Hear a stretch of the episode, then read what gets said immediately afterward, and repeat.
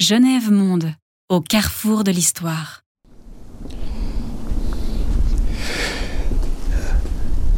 Alors on arrive euh, au 2 bis euh, de la rue de la Tannerie avec euh, ce grand bâtiment aux couleurs bleu pâle. Je pense que c'est un bâtiment qui est géré par le département de l'instruction publique de Genève, ici à Carouge. Et il y a une plaque qui nous interpelle et qui, sur laquelle est inscrite cette mention Vladimir Ilitch Ulyanov, dit Lénine, 1870-1924, révolutionnaire russe, homme d'État, a vécu dans cette maison de mai à juin 1903. Voilà, donc on va aller euh, dans cet endroit où Lénine a vécu. Et il s'agit des archives contestataires de Genève.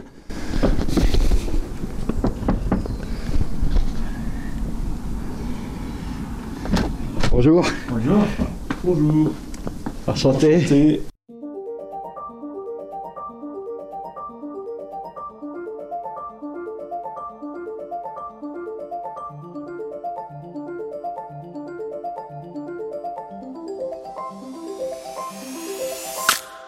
C'est Genève Monde et Histoire vivante. On est aux archives contestataires. Mais oui, Voilà. bienvenue. Merci. Tout ça, c'est Contratome ou pas alors? Puis Contratome, c'est au grenier. Ah, on, ira, on ira au grenier, ouais, ouais. Frédéric, alors présentez-vous d'abord. Alors, je m'appelle Frédéric Desus, je suis archiviste aux archives contestataires à Genève.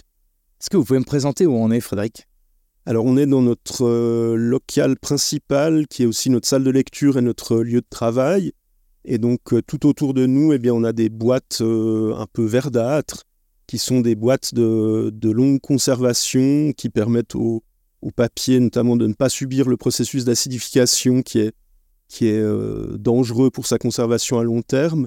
Et, euh, et donc, dans toutes ces boîtes, on a la collection des archives contestataires, qui est une collection de, d'archives des mouvements sociaux de la deuxième moitié du XXe siècle en Suisse romande. Dans ces archives contestataires, il existe deux fonds qui nous intéressent aujourd'hui. Euh, Contratome et les archives de l'appel de Genève, c'est ça? Oui, donc Contratome, qui est une, importante association antinucléaire euh, genevoise des années 80, et l'Association pour l'appel de Genève, qui est une tout aussi importante association antinucléaire, mais qui, euh, qui euh, dérive d'un mouvement plutôt intellectuel contre l'énergie, nucléaire et ses usages aussi bien civils que militaires, et qui est créé, par Ivo Renz, donc effectivement, c'est deux fonds assez importants euh, liés aux luttes antinucléaires euh, genevoises et romandes qu'on conserve ici. Et puis après, on conserve également de la presse, comme on va voir tout à l'heure, le, Neutron Libéré, l'Anicroche ou Légitime Défense, qui sont des, journaux euh, produits par le mouvement antinucléaire, cette fois-ci plutôt dans les années euh, 70. Alors on ira voir Contratome un peu plus tard parce que c'est au grenier des archives contestataires ici à Carouge, à Genève. Mais là, euh, on a un fonds euh, qui nous tend les mains. Ça concerne notamment euh, les publications autour du mouvement antinucléaire. Je pense aux neutrons libérés. Alors est-ce qu'on peut, on peut voir ce que, de, quoi il s'agit? Le Neutron Libéré, c'est un, périodique, donc un, journal. On voit déjà qu'il a, au cours de sa, publication, connu plusieurs formats, comme c'est souvent le cas à l'époque, c'est-à-dire qu'on fait, on fait avec le, papier qu'on trouve. Et donc le numéro 1 ici est plutôt dans les tons un peu jaunes, ensuite ça passe un peu au blanc, puis là on a un, un numéro de mai 76 qui est plutôt un peu verdâtre. Et euh, les formats sont un peu différents. Et donc le premier numéro sort en 1973. Pourquoi sort-il en 1973 C'est parce que 1973, c'est euh, l'année où va se structurer le mouvement contre verbois nucléaire, c'est-à-dire contre le projet d'implanter une centrale nucléaire euh, pour, la production électrique euh, sur le site de Verbois, dans le canton de Genève, à côté du barrage qui existe euh, aujourd'hui, où se trouve également le- l'usine d'incinération. Et ce projet va fédérer contre lui à la fois des militants, militantes qui sortent de, des années 68, donc qui sont regroupés dans la nouvelle gauche, autour parfois de, de groupes marxistes-léninistes, parfois de groupes trotskistes, mais également des habitants euh, et habitantes de l'endroit euh, concerné, donc des, des communes de Erlaville, Penay, euh, Russin, euh, et euh, des associations écologistes euh, ou environnementalistes comme l'Institut de la vie ou des associations de sauvegarde de la nature. Qu'est-ce qu'on raconte exactement dans le neutron libéré numéro 1 Alors dans le premier numéro, il y a évidemment pourquoi ce bulletin, euh, dans lequel euh, le, groupe CCVN, qui est la coordination contre verbois nucléaire, donc qui regroupe euh, ces organisations que j'ai mentionnées tout à l'heure, explique eh bien, pourquoi il, sort ce, ce, journal. Il est dit notamment la bataille contre la construction d'une centrale nucléaire de 900 MW à Verbois, commune de Russin, est engagée. Un nombre de plus en plus élevé de mouvements et d'associations s'élevant contre ce projet, un comité de coordination a été mis sur pied.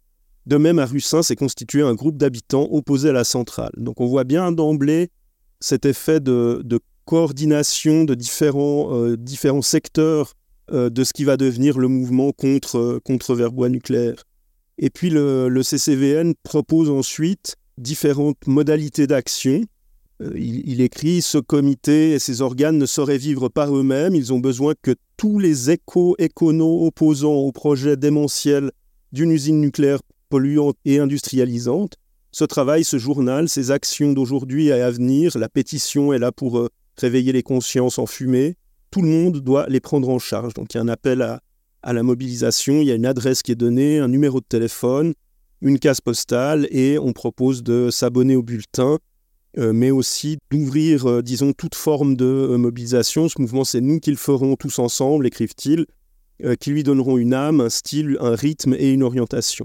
Alors, on est dans un discours qui va concerner évidemment la, Suisse romande de Genève en premier lieu, mais aussi les voisins, puisque les projets de construction de centrales nucléaires, ils sont aussi en France voisine. En gros, le, le problème devient international. Oui, en tout cas, il est perçu à l'échelon régional et euh, en effet, il y a à partir de 71 le projet de construction de la centrale du Budget, proche de Lyon, euh, vers, euh, vers Ambérieux, et puis évidemment le projet de construction du surgénérateur de Crémalville, dont les travaux vont commencer en 1976, donc trois ans après la parution du premier numéro du, du Neutron. Ce qui est intéressant, c'est que dans le deuxième numéro du Neutron, on trouve à la page 2 un hommage à Pierre Fournier, euh, qui était euh, rédacteur du mensuel écologique euh, La Gueule ouverte français, qui est décédé d'une crise cardiaque à l'âge de 35 ans. Et donc les, militants et militantes genevois souhaitent rendre hommage à Fournier, ce, qui, montre que au-delà même de la coopération régionale autour de, de, projets de centrales nucléaires qui concernent les gens, il y a une circulation des idées écologistes qui se fait au niveau, si ce n'est européen, en tous les cas francophone on utilise un peu la, bah, le dessin euh, de presse satirique, euh, euh, critique, c'est un peu d'inspiration aussi Charlie Hebdo en gros. Tout à fait, alors ça, ça ressemble formellement tout à fait à, à, ce qu'on peut trouver dans la presse satirique de, de l'époque. Ici, en couverture du numéro 2, on voit une main de squelette qui enfile une prise électrique dans, dans, pour la connecter au réseau et sur le, sur la prise murale, eh bien, on voit le signe euh, distinctif du, nucléaire, hein, euh, qui promet donc la, mort à, brève, à brève échéance pour euh, quiconque utiliserait cette énergie. Oui, en filigrane, on pense toujours un peu à Hiroshima et à la façon dont ça avait été transcrit dans, la presse de l'époque, représenté du moins. Oui, c'est sûr que la question du risque est une question qui va être beaucoup actualisée évidemment par le, par le mouvement antinucléaire. Ceci étant, j'ai l'impression que euh, c'est un discours qui va reprendre plutôt dans les années 80 euh, que dans, les années 70 avec le neutron libéré. On est beaucoup dans un discours euh, aussi de, critique de la société industrielle, de justement la, figure de Fournier assez, assez révélatrice pour ça, mais on peut penser aussi à Gortz ou ou d'autres intellectuels qui critiquent au fond la, grande science et, le, et le, la production industrialisée, etc. Il y a un peu cette phase-là qui est plutôt années 70. Et puis dans les années 80, et notamment après l'accident nucléaire de, de, Tchernobyl, on va, on va passer à une, à d'autres formes de, propagande qui vont reprendre la question du risque. Peut-être qu'on peut regarder le... Ah oui, dans la boîte, il y a quelques documents euh, qui représentent l'idée de, mort certaine à cause d'un accident nucléaire. Donc là, on a ce qu'on appelle un, pour les archivistes un artefact, c'est-à-dire un objet. Et cet objet, c'est donc, euh, en Suisse romande, on dit un sac migros c'est un sac pour faire ses commissions hein, en papier craft d'un format standard. sauf que cette, ce sac est sérigraphié et que sur cette sérigraphie, on voit un squelette. donc c'est ce retour du, squelette qui, on peut supposer, a subi une explosion nucléaire. Et il est écrit ce sac est un abri de poche. Si vous avez peur de l'escalade nucléaire, prenez-le toujours avec vous pour vous rassurer.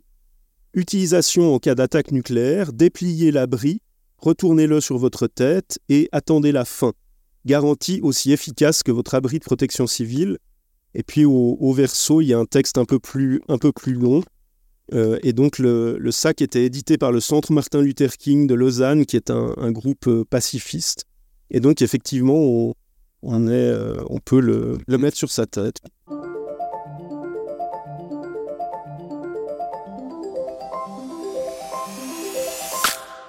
Vous qui avez de l'humour en fait, euh, parce qu'il c'est aussi une manière de, formuler une, un, message de revendication.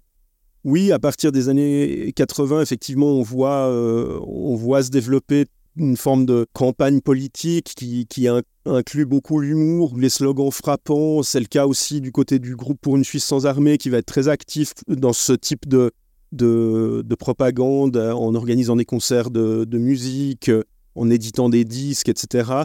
Et là, euh, le, groupe, l'association Contratom va être effectivement, euh, va avoir une production, notamment une production graphique nous, on conserve pas loin de euh, entre 100 et 200 affiches euh, qui, ont été, euh, qui ont été faites pour essentiellement des appels à des manifestations de rue, donc qui vont être assez nombreuses dans la, dans la décennie 80-90, dans les décennies 80-90, pour dénoncer au fond la mise en service de, du surgénérateur de Crémalville, une mise en service qui est contestée parce que les normes de sécurité que les agences atomiques elles-mêmes s'imposent n'étaient, estiment les contestataires, pas euh, respectées. Qu'est-ce qui s'est passé à Genève pour que ça prenne euh, aussi fort dans la contestation antinucléaire, d'après vous? Bon, dans la phase euh, des années 70, la force de la mobilisation peut être questionnée parce que c'est vrai qu'on n'aboutit pas à une mobilisation aussi puissante que celle de Kaiser Augst, hein, où on a une occupation du terrain et puis finalement renoncement aux travaux. C'est pas ce scénario-là qui se déroule à Genève, c'est un, scénario un peu différent où la politique institutionnelle va jouer un rôle assez important puisque à partir du comité contre verbois nucléaire, de l'éditeur du neutron libéré, va se formuler le projet d'une initiative constitutionnelle qui s'appelle euh, L'énergie, c'est notre affaire, qui est une référence à un livre de, de, Rougemont. Cette initiative va aboutir et va donc euh, se trouver inscrit dans la Constitution genevoise l'obligation pour le canton de s'opposer à tout projet nucléaire sur son territoire, mais également qui, menacerait en quelque sorte son, territoire. On est face à un mouvement qui est important, ça c'est certain, comme il est important finalement dans beaucoup d'endroits d'Europe au même moment. Euh, et d'ailleurs, on est en lien, euh, le, mouvement Genevois n'est pas du tout isolé dans ce mouvement, il est très en lien en lien avec le mouvement français parce qu'il y a un caractère transfrontalier qui est évident, mais on voyait tout à l'heure dans le, les éditions un peu ultérieures du, Neutron libéré que, hein, à part là, on est à quelle date euh, Déjà, on devrait dire le Neutron libéré roman. voilà, effectivement, le, titre a changé. Et puis, on doit être plutôt autour de. Il n'est pas daté celui-là, mais on doit être plutôt autour de 76, 77. Et on voit que le sous-titre, c'est Pour les régions menacées par une installation atomique. Kaiseraugst, Gösgen, Graben, Inville, Ruti, Verbois, Betznau, Mühlberg, Wörnlingen, B, dans le canton de Vaud, Airolo Tessin, euh, Wabrig, Malville en France, Fessenheim en France, et Schwerstadt et Ville en Allemagne. Hmm. Donc le, mouvement n'est pas isolé sur le territoire genevois, il, il veut s'inscrire et il s'inscrit dans un, dans un cadre plus large. Quoi. Genève Monde l'histoire partagée de la Genève internationale. Après, dans les années 80, ces, manifestations que, va mettre en place Contratom, elles se nourrissent et elles nourrissent un peu dans un, une dynamique réciproque. Euh, elles se nourrissent et elles nourrissent les attaques institutionnelles. C'est-à-dire qu'on a, par exemple, autour de l'Association pour l'appel de Genève, un ensemble de démarches juridiques qui sont entreprises auprès de l'État français, auprès des instances administratives de l'État français, pour obtenir la non mise en service du, réacteur Super Phoenix. Et ces démarches-là, leurs avancées, leurs réussites à, certains moments, leurs échecs à d'autres, nourrissent des mobilisations de rue et c'est comme ça que le, mouvement va un peu avancer jusque, dans les années 90. Euh, mais là encore, on n'assiste pas à des mobilisations aussi fortes que, par exemple, la manifestation de 77 à, à Malville, euh, où là, on a vraiment une, manifestation d'une ampleur très, très importante. Quoi. Et ça, c'est des, configurations qu'on ne retrouve plus euh, par la suite. Ce qui ne veut pas dire que le mouvement se, se tarit. Il y a encore de la mobilisation, de la mobilisation de rue, mais aussi des, actions institutionnelles. Ah, Puisqu'on parle de l'appel de Genève, est-ce que vous pouvez me dire exactement quelle influence a eu le travail de ces intellectuels sur l'action militante?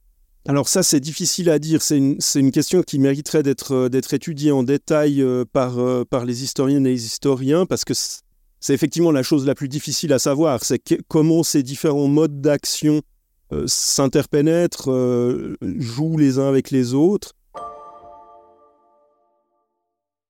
On peut peut-être regarder un peu cette boîte euh, qui est la, première boîte du fond. Alors là, j'ouvre au hasard. Ah, c'est, on dirait, des textes de la composition de l'association. On dirait, en tout cas, là, il y a une liste d'orateurs. En tout cas, on voit là les membres du bureau de la PAG et on a une liste ici. Donc, on a un certain Michel Berger qui est assureur, euh, c'est, ce qui est indiqué dans la liste. Lucien Borel, professeur de thermodynamique à l'école polytechnique. Michel Brella, docteur en sciences économiques, François Burnier, docteur en médecine, Marcel Bury, professeur à l'Institut de géologie, Charles Hens, professeur de physique théorique à la Faculté des sciences, Irène Gauthier, égyptologue, Renaud Gauthier, politologue, Hans-Jörg Hugel, Pierre Lehmann, ingénieur physicien, René Longet, président de l'Institut suisse de la vie, Luce Péclar, qui est écrivain, Gilles Petitpierre, professeur de droit, Ivo Rennes, également professeur de droit, et Jean Rossel, professeur à l'Institut physique. Donc là, on voit qu'on est euh, au, début des années 80 et on voit qu'on a, on a une association dont l'objectif est de se présenter sous des dehors très respectables, de présenter une autorité scientifique euh, à la fois en sciences euh, humaines et sociales et, également, on a dit, hein, Lucien Borel qui est physicien et également Charles Hens qui est, physicien aussi. Donc il y a la, volonté de jouer sur cette autorité scientifique euh, pour montrer qu'il n'y a pas d'un côté une contestation populaire qui rejetterait la science et le progrès, et d'un autre côté la science et le progrès qui serait euh, du côté de la, production d'énergie nucléaire, mais vraiment la volonté de, montrer que la science peut aussi s'opposer à ce type d'industrialisation de, ses résultats. là, on a aussi des, courriers qui montrent un peu les, les connexions, euh, les différentes connexions. Il y a toutes sortes d'adresses de ces scientifiques à des autorités politiques ou judiciaires qui viennent soit faire un travail d'expertise pour montrer que euh, les conditions d'exploitation ne sont pas remplies, euh, pour montrer que euh, tel ou tel problème légal se pose dans les autorisations d'exploiter qui sont données. Donc ça, c'est une première partie du travail. Et puis d'autre part, un travail proprement effectivement de, lobbying où on va, on va voir simplement se développer un argumentaire, peut-être destiné parfois à des parlementaires, etc. Donc ça, c'est effectivement des choses qu'on voit beaucoup dans le, fond de l'appel de Genève. Donc dans vos boîtes, là, on trouve essentiellement de la correspondance et de la documentation écrite. Est-ce qu'il existe des photos ou d'autres euh, euh, documents iconographiques? Alors des photos, il en existe très peu, euh, en tout cas dans les fonds qu'on conserve. Ce qui existe au niveau iconographique, ce sont des affiches qu'on a essentiellement issues du fonds Contratom, qu'on a, alors là, on, a assez grande quantité. je, crois que j'en vois une là-bas, on peut c'est une autre. I love Chernobyl, vraiment. Donc là, on a, c'est une décalcomanie en fait. Hein, c'est ces papiers euh, qu'on pose et puis l'imprimé se, se dépose sur le support. Et effectivement, c'est une tête, une tête de mort qui dit I cœur Tchernobyl. Euh, ensuite, on en a une grande quantité.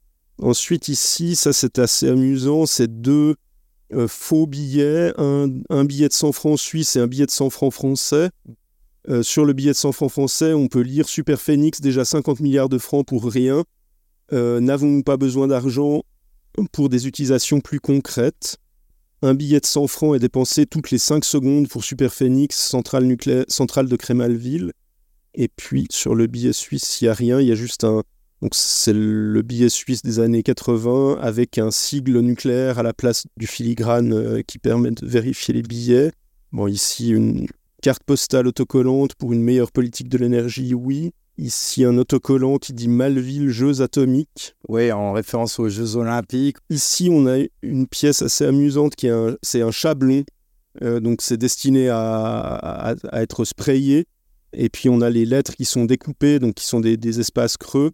Et puis, on peut, avec ça, euh, euh, sprayer sur un mur. Mais ce chablon, ce chablon est quand même assez recherché, puisqu'il y a une situation de Denis Diderot qui dit Qu'est-ce qui vous étonne le plus ou de la férocité du nabab qui dort, ou de la, bassesse de celui qui n'ose le réveiller? Et c'est une publication de la revue de la Temps-Presse, qui était une revue écologiste genevoise euh, qui, qui, a apparu dans les années 90. Euh, Ça, c'est une, un dépliant du CRIRAD, donc qui est une organisation française qui est en fait un laboratoire indépendant de mesures et d'expertise. Là aussi, on voit la circulation des, des idées et des pratiques, hein, puisque ce, cette pièce est conservée dans le, dans le fond de, de Contratome. Et le CRIRAD, c'est euh, vraiment un moment du mouvement antinucléaire où il y a la volonté de euh, disposer d'une expertise militante en propre, donc où on va plus faire confiance aux expertises publiques parce qu'on estime qu'elles sont trop articulées avec les besoins de l'industrie nucléaire et donc euh, on, va se, se doter de, de moyens d'expertise. Ici, un appel à une manifestation, donc c'est une petite affichette. Un Suisse-français appelle à manifester pour l'arrêt définitif de Malville nucléaire. La manifestation est convoquée à la douane de Moelle-Sula, donc euh, littéralement sur la frontière franco-suisse. Après, il y a des blagues contextuelles avec ou sans barillet, pas de roulette russe à Malville. Effectivement, le barillet, c'est à la fois une pièce de, revolver, mais c'est aussi une, une, des installations euh, qui était défaillante dans le, dans le, super, dans le surgénérateur. Je me souviens d'un problème aussi à Luçon. Tout à fait. Alors Luçon, c'est bien avant, donc début des années 70, euh, où là, il y a eu un, accident nucléaire donc en, Suisse. Euh, assez important. Simplement, bah, c'était un réacteur d'essai, donc les quantités étaient relativement faibles, mais ça aurait pu occasionner, disons, des, des dégâts assez, assez graves. Et c'est sûr que Luçon a été pour la première partie du mouvement années 70, euh, un moment euh, de déclenchement, de, disons, de visibilisation du risque. Quoi. Mmh. On, voyait dans le, sur le premier numéro du Neutron, mmh. il en est fait mention, en fait, dans un dessin humoristique, on voit quatre messieurs qui sont à une table de, conférence d'une organisation internationale qui est probablement la IEA, et euh, le premier dit à son voisin si j'ai bien compris vos chiffres, les doses reçues par la population d'iode 131, de césium 137 et de strontium 90 après l'accident de Luçon pourraient dépasser nettement les normes de la CIFR du fait de la concentration dans les chaînes alimentaires. Cela n'a-t-il pas soulevé une protestation du public suisse? Et son voisin lui répond Comme j'ai déjà indiqué, le niveau technique des adversaires de l'énergie nucléaire en Suisse est assez bas. Ils ne semblent pas être capables de discuter des points aussi raffinés et on nous assure que c'est un dialogue authentique trouvé dans un document de l'AIEA. D'accord. Mais on voit que l'accident de Luçon euh, est, voilà, pour les, pour les gens qui lisent le neutron libéré, en tout cas pour les gens qui l'écrivent, euh, c'est une référence euh, très nette. Quoi. Hmm. Oui, donc en fait, dans, cette presse contestataire, on se base sur beaucoup de, documents qui sont réels. C'est pas seulement une forme de récit pour faire passer le message. Il y a, euh, on prend des exemples concrets de, ce qui a été dit, fait, euh, du journalisme en gros. Oui, alors ça c'est sûr que c'est un, des traits à la fois du mouvement et des archives qu'on conserve, c'est qu'il euh, y a vraiment une volonté de, oui, de construire une expertise militante, donc de, de comprendre justement à rebours de ce que dit le personnage de, de l'AIEA, de comprendre en détail les processus physiques et chimiques, les risques, les modalités d'évaluation euh, pour pouvoir répondre sur ce terrain-là aussi aux, autorités euh, politiques, sachant que ces autorités politiques souvent ne, maîtrisent pas elles-mêmes ces, éléments euh, techniques. C'est-à-dire qu'il c'est vraiment réservé à un petit cercle de spécialistes qui sont capables à la fois de comprendre les processus chimiques dans les processus physiques dans leur ensemble, mais également l'industrialisation de ces processus, qui n'est pas rien. Hein. On peut comprendre globalement ce que signifie l'énergie nucléaire sans pour autant avoir d'expertise sur la, le processus industriel.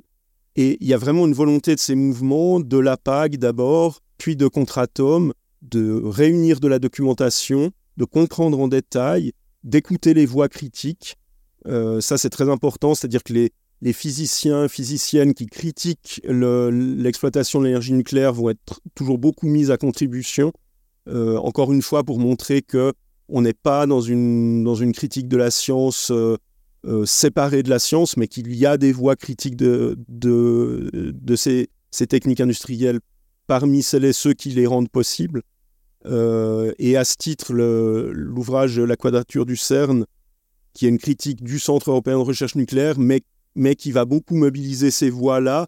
Euh, parmi les auteurs, on trouve euh, André Sponer, qui est lui-même physicien, Pierre Lehmann, qui est lui-même physicien, et puis la préface est écrite par Robert Jung, qui est physicien et qui est un, des critiques assez féroces de l'utilisation industrielle de l'énergie nucléaire.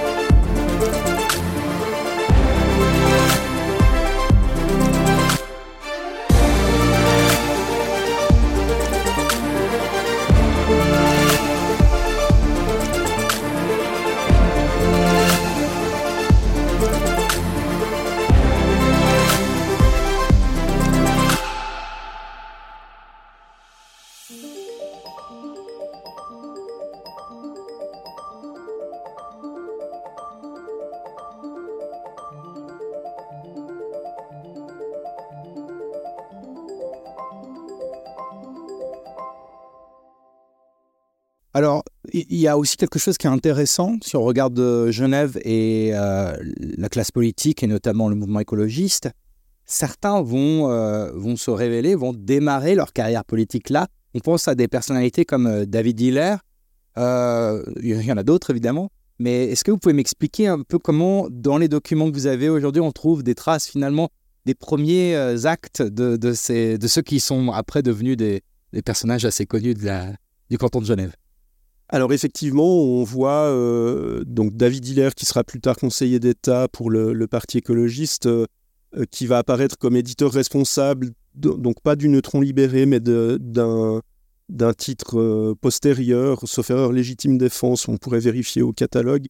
Et puis on a également, dans le suivi de l'action juridique que mène à la fois l'Association pour l'appel de Genève et Contratom, euh, on voit apparaître Robert Kramer qui, est, qui agit alors en tant qu'avocat euh, et donc qui va notamment euh, assurer l'action judiciaire avec Corinne Lepage qui, est aussi, qui a aussi, sauf été ministre plus tard, ou en tout cas qui est une figure assez importante du, mouvement écologiste français. Oui, elle a été ministre de l'Environnement, ministre de l'écologie, on disait. Voilà, c'est ça. Donc effectivement, bah, c'est disons que le, voilà, c'est des, parcours euh, finalement assez classiques de, politisation. C'est sûr que le, le mouvement antinucléaire a très vite euh, vu la nécessité de se politiser au sens de la politique institutionnelle, puisque euh, très tôt à Genève, il y a le dépôt de cette initiative populaire qui va conduire à une inscription constitutionnelle. Et il y a donc ce jeu entre mouvements de rue et, et politique institutionnelle, et effectivement certains acteurs, plutôt des acteurs que des actrices d'ailleurs, vont, vont trouver là le début d'une carrière politique. Alors si on va dans les années 70, milieu des années 70, il y a ce projet donc de, créer euh, Super Phoenix à Crémalville. Euh, la contestation va monter, monter jusqu'à ce qu'il y ait des drames, malheureusement, en 77. Euh, est-ce que vous pouvez me, resituer ce qui s'est passé? Est-ce que ça a fini par donner comme résultat, en réalité, avec cette super centrale? Alors la centrale, elle a été construite, donc en dépit des manifestations, en dépit aussi de, euh, d'actions de, sabotage. Hein. Il y a eu des sabotages du chantier. On connaît l'histoire assez, assez célèbre du tir au lance-roquettes contre le, contre le, chantier de, de Crémalville. Malgré euh, donc ces mouvements, malgré effectivement la, mort d'un d'un manifestant, Vital Michalon, en 1977, eh bien, la centrale est construite et malgré ensuite toutes les tentatives de s'y opposer juridiquement, elle est mise en service.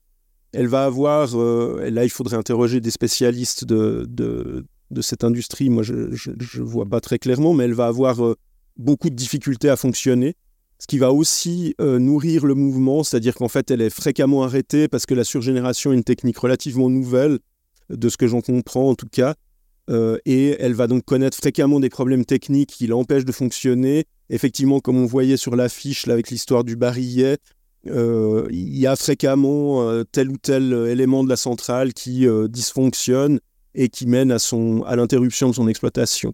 Ça, ça va aussi un peu nourrir le, mouvement. Mais c'est vrai qu'on n'aboutit pas, ça n'aboutit pas comme à Kaiser à, à l'interruption pure et simple des travaux et à l'annulation du projet. Ça, c'est des circonstances tout à fait exceptionnelles il faut dire peut-être aussi un, mot de, différence par rapport à, la configuration suisse-alémanique, c'est qu'en Suisse romande, euh, l'extrême droite est relativement peu présente dans le mouvement antinucléaire, tandis qu'en Suisse alémanique, elle est très présente. L'action nationale de James Schwarzenbach et Valentin Owen euh, sont un, aspect essentiel euh, du, mouvement antinucléaire. Euh, ce qui lui donne une base euh, plus large, même si la, base du mouvement roman est, large aussi, parce que ça va effectivement de militants, militantes politiques à des, à des groupes environnementalistes, à des associations d'habitants. Mais euh, c'est vrai qu'à Kaiser par exemple, la présence de Valentin Owen de l'Action nationale est, est notée, est remarquée. Et bon, ça, ça n'explique pas le succès du mouvement, mais ça, ça donne un, autre élément de, configuration qui est, me semble-t-il, assez particulier à la Suisse. D'accord. Est-ce qu'on ferait une petite visite de votre grenier pour aller voir ce qui s'y cache? Genève Monde. Histoire, mémoire, souvenir. Vous l'avez rentré quand, en fait, ce fonds? Le fonds de Contratom, il est arrivé en 2009. Euh, c'est assez tôt parce que l'association a été créée en 2007. Je pense qu'au euh, début des années 2000, il y a, il un reflux euh, de ces luttes, d'ailleurs qu'on observe aujourd'hui par un, retour du discours euh, pro-nucléaire assez fort. Et, il y a eu à ce moment-là une volonté de, déposer ici une partie de, la documentation. Donc c'est tout l'ensemble qui est là devant nous. Mhm. Alors on peut ouvrir peut-être un peu au hasard. Alors voilà, là on est sur des documents. Donc à voir avec Malville, donc 90-91. On voit le parti des vers. Euh, c'est un vers roman ou vers français? Non, c'est français, je pense. Alors là, on va voir, je pense, assez typiquement, voilà, un projet de courrier. Mhm. Donc du porte-parole des Verts à Édith Cresson, qui est Premier ministre. On est en février 1992. Nous avons été reçus ainsi qu'une délégation composée de représentants de la coordination des Européens contre la surgénération et le retraitement, donc ça, c'est le, groupe européen qui s'est vraiment mis en place dans les années 90 euh, contre le surgénérateur de Malville, mais aussi contre la technique de la surgénération et du retraitement. Cette rencontre fait suite à un certain nombre d'initiatives que nous menons afin de démontrer les dangers que Superphénix fait courir à la population. L'une d'entre elles est la campagne pour le recueil de signatures dont nous avons remis les 300 premières à Madame Morali à votre adresse. Donc voilà, on a. si je comprends bien, contratome mélangé, rassemblé des documents qui viennent de France aussi bien que de Suisse romande euh, ou de Suisse. Oui, parce qu'ils étaient vraiment, euh, vraiment très très impliqués dans, dans le mouvement européen, notamment cette, cette coordination des Européens contre la surgénération et le retraitement. Ici, on voit de nouveau un papier en tête des comités européens contre la surgénération et le retraitement, donc chez Contratom, donc ils sont l'adresse du comité européen est à Contratom, et on a ici à Carouge. Oui, c'est marrant, c'est ici à Carouge effectivement. Et on a une liste de personnes qui seront présentes. Donc, on dit les personnes présentes pour la Suisse. Euh, donc, on voit qu'on est vraiment dans des, dans des organisations euh, transnationales. Quoi. Robert Zimmermann, j'ai vu Robert Zimmermann, oui. Président du Parti Socialiste Genevois et juriste. Donc, on a Robert Kramer, effectivement député du Parti écologiste genevois, avocat suisse des recourants auprès du Conseil d'État, donc qui n'est pas le Conseil d'État genevois, mais l'instance administrative française. Niels de Dardel, avocat, lui également, euh, conseiller national socialiste. Olivier de Marcellus, qui est un militant genevois, qui, qui a joué un rôle très important, qui est là comme coordinateur des comités européens contre la surgénération. Tout un ensemble de, gens. Puis si on continue, donc là on est encore dans le, une lettre au commandant Cousteau. Ah, intéressant. on a les réponses parfois ou pas? Alors c'est vrai que là on a plutôt pas de réponse. Je ne sais pas si elles sont séparées. Bon, là, on voit aussi, c'est assez amusant, un serveur 3615 Magnuc, donc c'est le, c'est le Minitel. Euh, ce, réseau, euh, ce réseau français. On dit l'ancêtre de l'Internet quand on est français et fier de sa technologie. C'est ça. Mais donc là, on a une chose qui a été imprimée manifestement depuis, euh, depuis le Minitel. Peut-être qu'on va trouver des exemples de documentation collectée. Ah ben voilà. Alors ça, c'est aussi très typique. C'est une liste de, une liste d'organisations contactées, à contacter, signataires. Donc on a euh, ici des organisations espagnoles, euh, euh, associations Vivre sans le danger nucléaire, La Racine, Comité Malville. Là il y a des Italiens, Democratia Proletaria, Il Manifesto, le journal. Enfin voilà, on voit donc il y a vraiment ce travail de, réseau qui, est, qui, qui, génère une documentation propre quoi, sous forme de, de listes, de, personnes dont on sait qu'on peut obtenir la signature au cas où il, faut faire circuler une pétition, etc.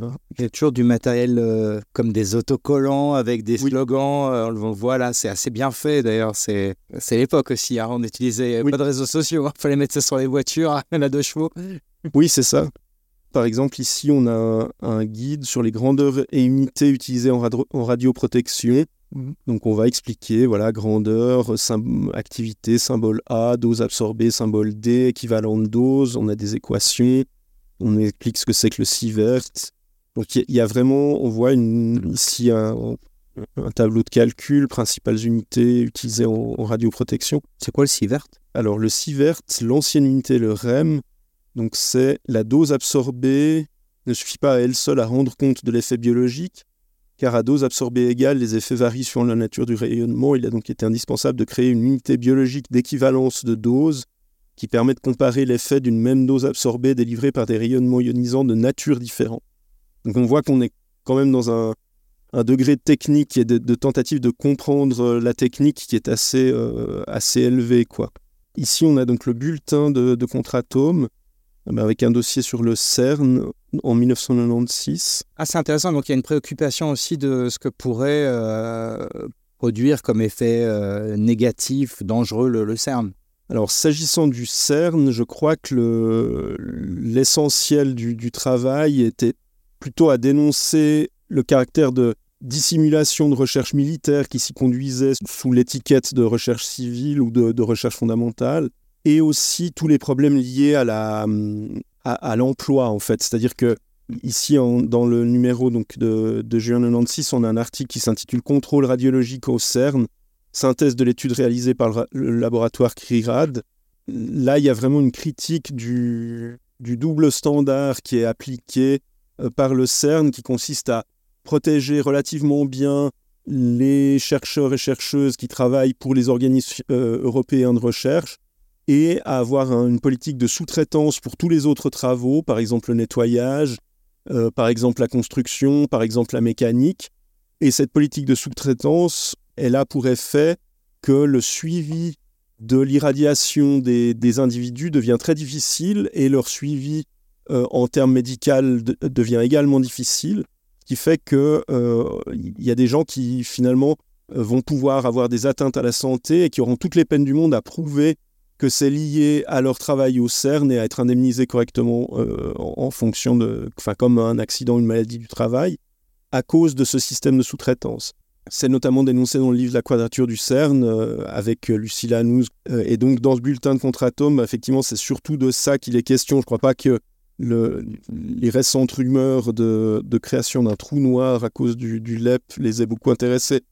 Donc, c'est pas, on, est, on est dans un autre type de danger. Ce n'est pas un danger pour toute la population, mais c'est un danger. D'ailleurs, le, dessin de couverture, en fait, le montre assez bien mais c'est un danger spécifique pour les travailleuses et les travailleurs du, centre. Sur ce dessin de couverture, on voit le CERN en fond avec des petits symboles nucléaires et puis une personne qui, qui est manifestement un nettoyeur ou une nettoyeuse, hein, qui a un, aspirateur, des balais, et qui euh, passe peut-être la frontière franco-suisse mmh. euh, au mépris du danger euh, de, de radiation. Quoi. Donc là, c'est toute la section euh, du, euh, ben, du, de Contratome, c'est ça. C'est toutes les boîtes qu'on voit là, donc sur ces 4, 3, 4, 5 étages d'étagères. Et puis il y a une, une partie qui, qui, fait 8 boîtes, je crois, qui, est en, qui concerne justement plus spécifiquement Malville, qui est en cours de reclassement. genèvemonde.ch